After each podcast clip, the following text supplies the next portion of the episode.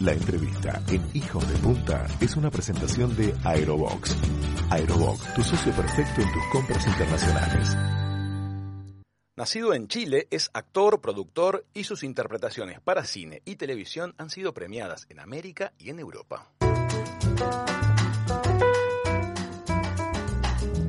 Es embajador de la buena voluntad de UNICEF y desde el centro cultural que ha fundado en Chile genera muchísimos puestos de trabajo.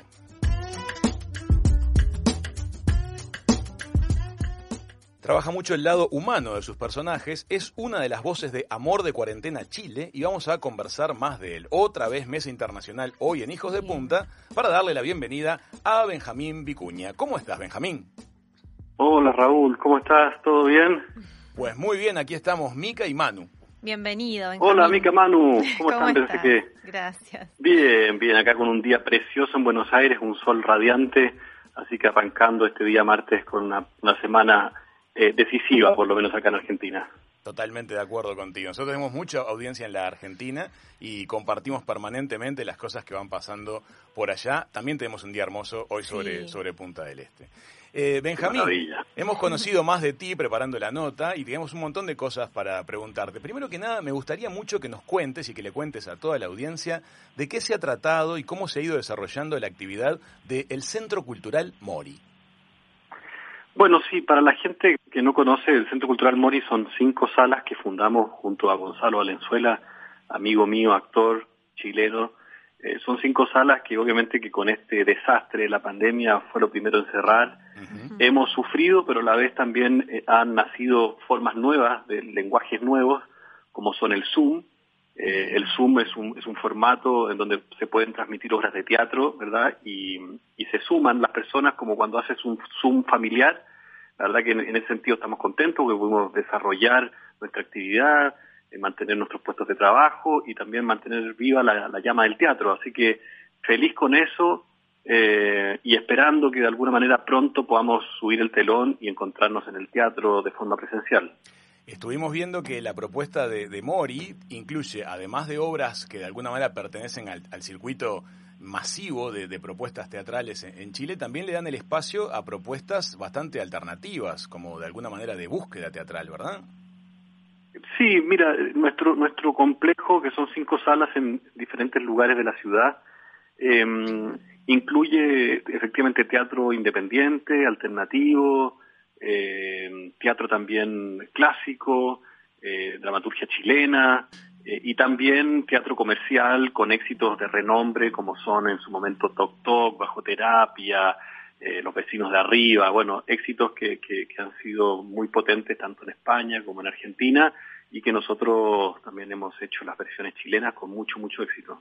Tú sabes que tanto en el Uruguay como se- seguramente en la Argentina, sí existe esa dicotomía de alguna manera entre lo que se considera teatro comercial, que de alguna manera económicamente es solvente y se logra financiar a sí mismo con sus proyectos porque tiene mucho apoyo del público, y las propuestas de teatro cultural, que son más difíciles de lograr a nivel de público y que suelen requerir apoyos estatales. Ustedes han logrado armar un mix que permite tener actividades de todo tipo trabajando del mismo, en el mismo emprendimiento.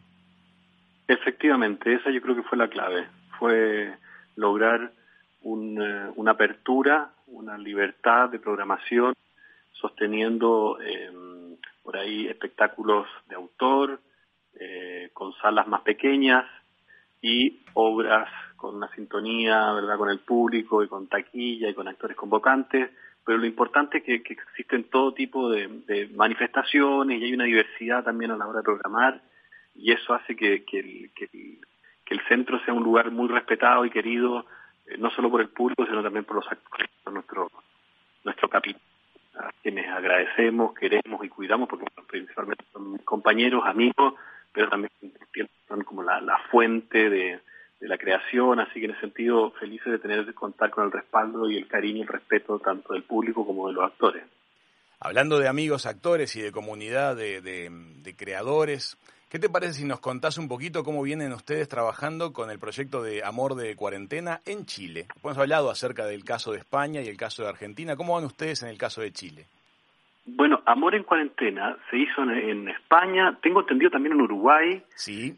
en Argentina. Sí. Eh, acá lo hizo Leo Baraglia, Cecilia Roth, y nosotros hicimos una versión chilena con este texto que es brillante, que es de Santiago Loza, un dramaturgo argentino, Sí, sí. que básicamente para la gente que no entiende de lo que estamos hablando, es una de las tantas formas que, que nacieron con esta cuarentena para seguir haciendo teatro, y en este caso son como deliveries, eh, deliveries de audios. o sea, a través de WhatsApp nosotros contamos una historia personalizada.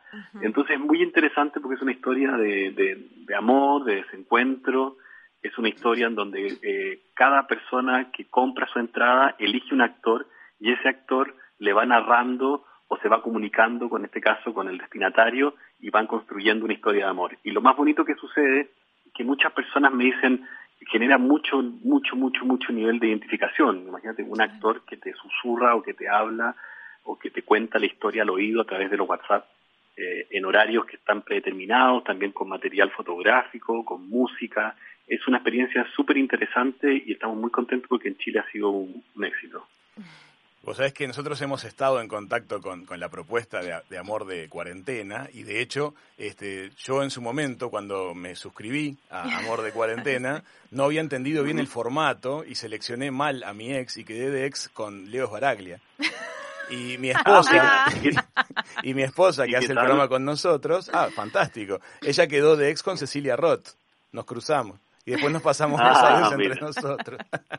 bueno, entonces la gente tanto de Chile como de Uruguay, aquí también pueden participar de la propuesta de amor de Cuarentena Chile entrando a Red Ticket, eh, redtickets.ui, allí pueden comprar la propuesta de amor de Cuarentena Chile. Benjamín, Perfecto, sí. Eh, Amor de Sí, Cuarentena, como sabemos, es un formato nuevo, innovador dentro de un contexto único, como este, como contabas recién, en donde nos vemos privados, en algunos países más que en otros, del contacto humano cercano y en donde creo que también aprendimos a tener otro vínculo con la soledad o a encontrar formas diferentes de estar conectados con los nuestros. Vos sos un actor al que le encantan los desafíos y, y hacer cosas que nos dejan pensando. En este momento, ¿cuál fue para vos el desafío o el mensaje que nos deja Amor de Cuarentena?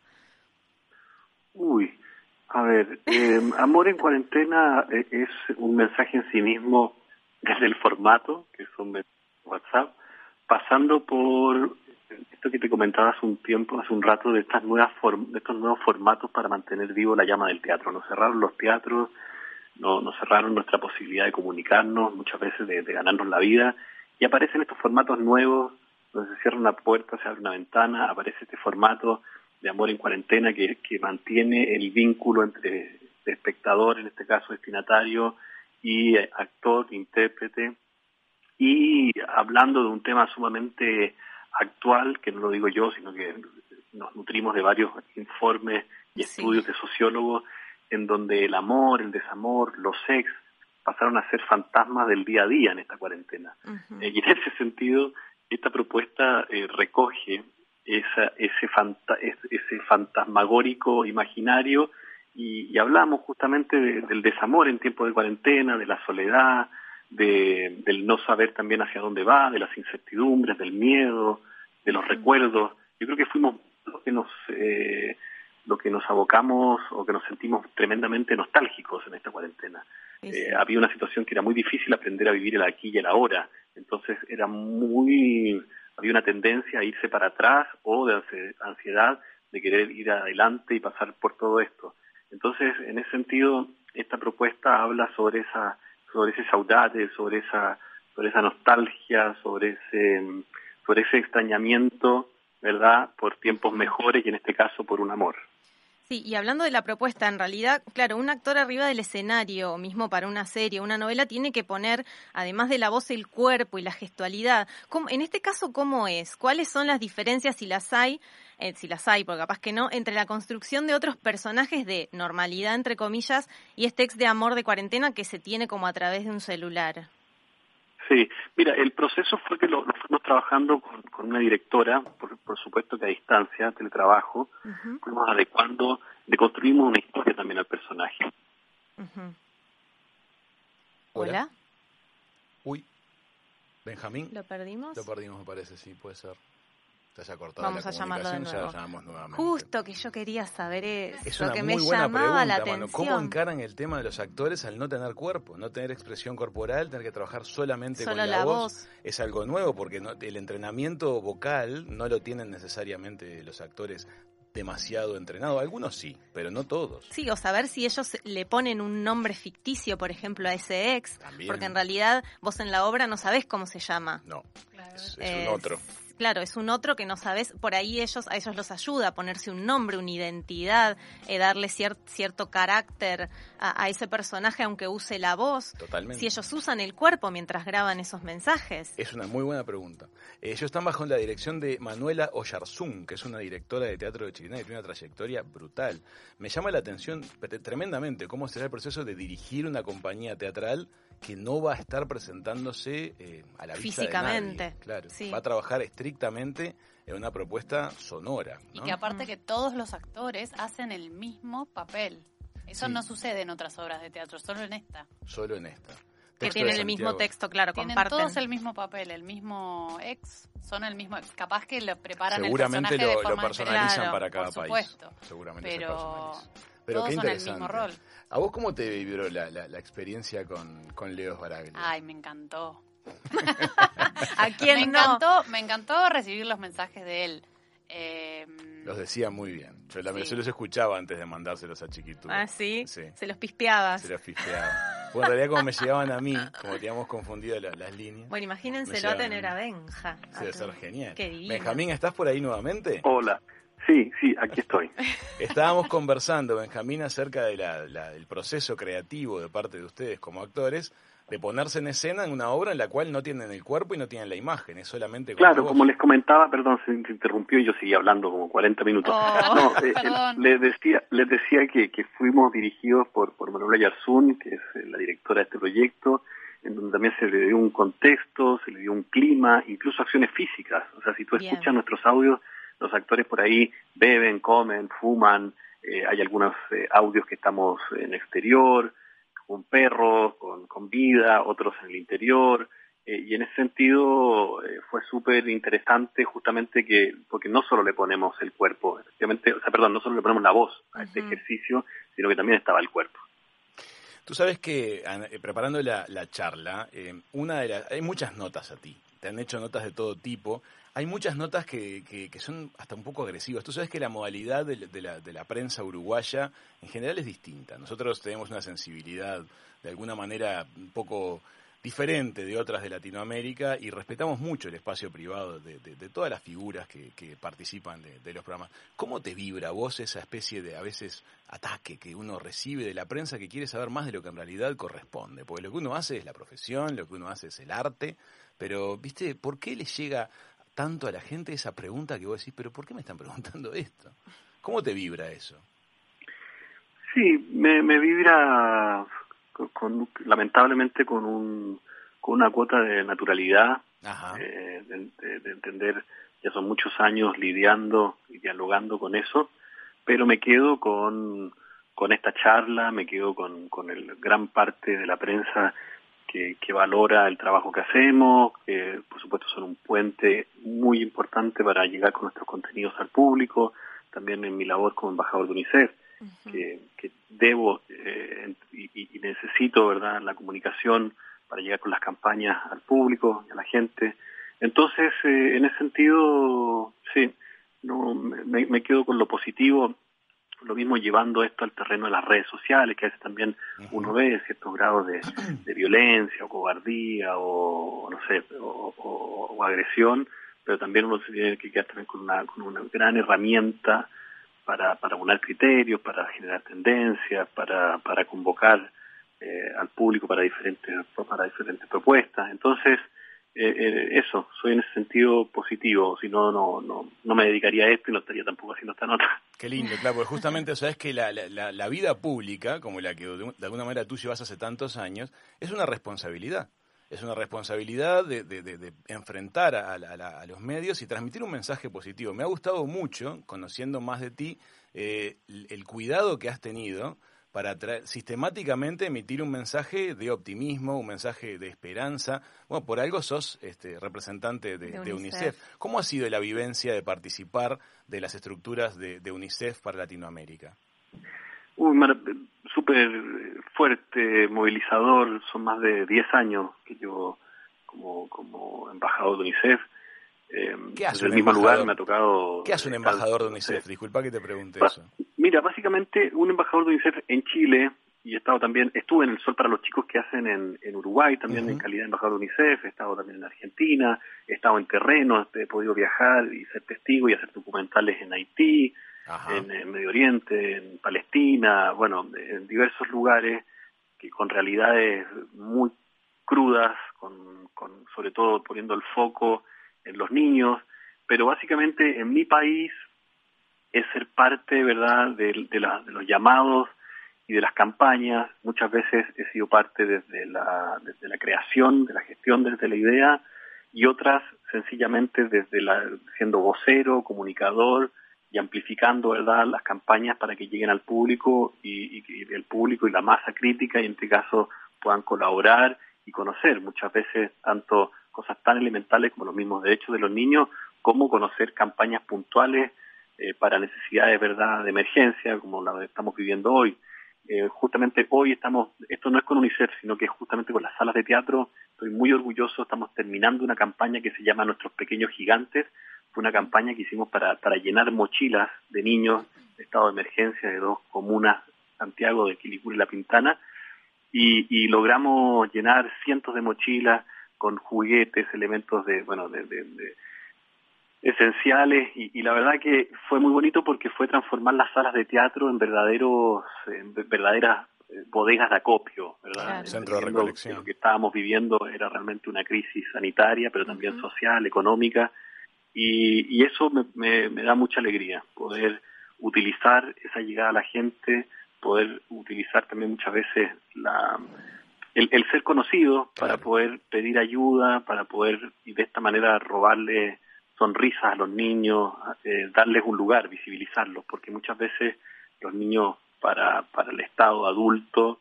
prácticamente no existen. Benjamín, ¿sabes que el año pasado, vistos desde Uruguay, em, Chile en muchos aspectos, en muchos aspectos, era referencia em, desde, desde un montón de frentes, sobre todo en aspectos referidos a, la economía, en aspectos referidos a la apertura a mercados de todo el mundo. Y realmente fue muy sorprendente para los uruguayos eh, ver lo que fueron los estallidos sociales que se dispararon en, Santiago de Chile y luego en el resto del país. ¿Cómo viviste esos días en los cuales aparentemente en forma inesperada eh, se generaba esa movida tan fuerte en tu país? Sí, fue, fue efectivamente eh, fuerte, necesario, justo. Eh, fueron años, de muchos años, no fue una movida de meses, fueron más de 30 años de, abusar eh, y, un, y un pueblo cansado de, esos abusos, de, de las presiones y, y se manifestó, se unió, salieron a la calle se está exigiendo y ahora en, algunas semanas se va a votar para cambiar la constitución chilena. Eh, ahora se hizo el retiro de las AFP, que es el 10%. Entonces, eh, la verdad que el, pueblo despertó, Chile despertó, esa era la consigna de este estallido social. Y, mm, y, no tiene que ver en estricto rigor con este gobierno puntualmente, como te digo, es algo que venía estructural, eh, digiriendo, masticando, masticando bronca, rabia y, y, hoy, dada esta pandemia, se, se, paralizó o se, o se escondió esta situación, pero te aseguro que va a volver, la gente va a volver a la calle y, se, y yo creo que el fin es absolutamente noble, legítimo, que tiene que ver con la dignidad de las personas, que tiene que ver con sociedades más justas. Y esto es una reflexión que la estamos viviendo todos. En varios países de América. Por eso que fue, fue muy impresionante esto porque nosotros lo vivimos en, en octubre y hoy con la pandemia hay grandes pensadores o, grandes políticos, políticos reales, eh, que, que, que, hablan sobre de alguna manera el agotamiento del, de, la, de una forma de hacer las cosas, ¿verdad? De un sistema. Eh, y creo que lo que se está apuntando, y que era este pensamiento crítico en Chile y también en otros países, es tratar y animarse a pensar en una reestructuración, porque lo que está mal se puede y se debe cambiar. Correcto. tu balance es positivo. el balance es positivo, sí.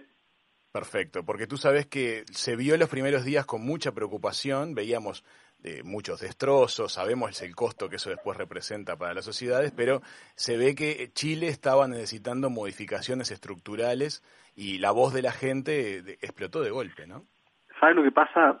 Es que para todos significó, yo en ese, desde esa época tuve que cerrar los teatros, eh, tuve que suspender también un rodaje que estábamos haciendo Inés del Alma Mía, una producción española en Chile, creo que para todos significó un costo, pero esos costos incluso cerrar mis teatros, parar una producción que son los, los costos míos personales, eran menores al lado de una movida tan importante y tan necesaria. Entonces, nosotros dejando nuestras cosas de, lado, nuestros egoísmos, nuestras, cositas, entendemos que aquí se está hablando de una gran reestructuración y de una movida, como tú decías, importante y, y legítima. Ojalá, obviamente que nunca voy a avalar la violencia, eh, hubo, mucho delincuente, mucha, mucho delincuente disfrazado, eh, y eso fue lamentable, eh, es triste, pero ojalá que se pueda mantener la conversación y el debate con altura de miras para poder tener un país más justo y más desarrollado. Que así sea. Benjamín, te agradecemos muchísimo el ratito que nos dedicaste eh, en este arranque de tarde a Hijos de Punta. Le recordamos a la gente que a través de redtickets.ui en Uruguay pueden participar de la propuesta de Amor de Cuarentena Chile y entre otros actores este, seleccionar la opción de que eh, Benjamín, te mande les mande WhatsApp a diario. ¿Quién pudiera? Muchas gracias, muchas gracias. Sí, yo solo debo decir que es verdad, efectivamente tengo un cariño enorme por Uruguay, grandes amigos.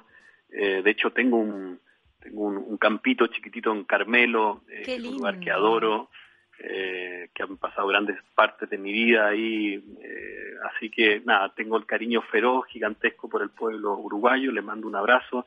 Que ganas de estar también en Punta del Este, que ganas de poder mirar el mar pero bueno, ya, ya tendremos oportunidad de poder viajar y, a los que están allá les mando un abrazo, un beso, gracias por el tiempo, la nota y sí, súmense ahí con Amor en Cuarentena, que no sé si la palabra es divertir, pero eh, les van a pasar cosas, les van a pasar cosas lindas. Bueno, te esperamos cuando quieras, por la radio, cuando puedas. cuando pueda cruzar el charco. Benjamín, muchas gracias. Besito, muchas gracias. Chao, chao. Amigas, amigos, Benjamín Vicuña pasaba por el arranque de la tarde en Hijos de Punta.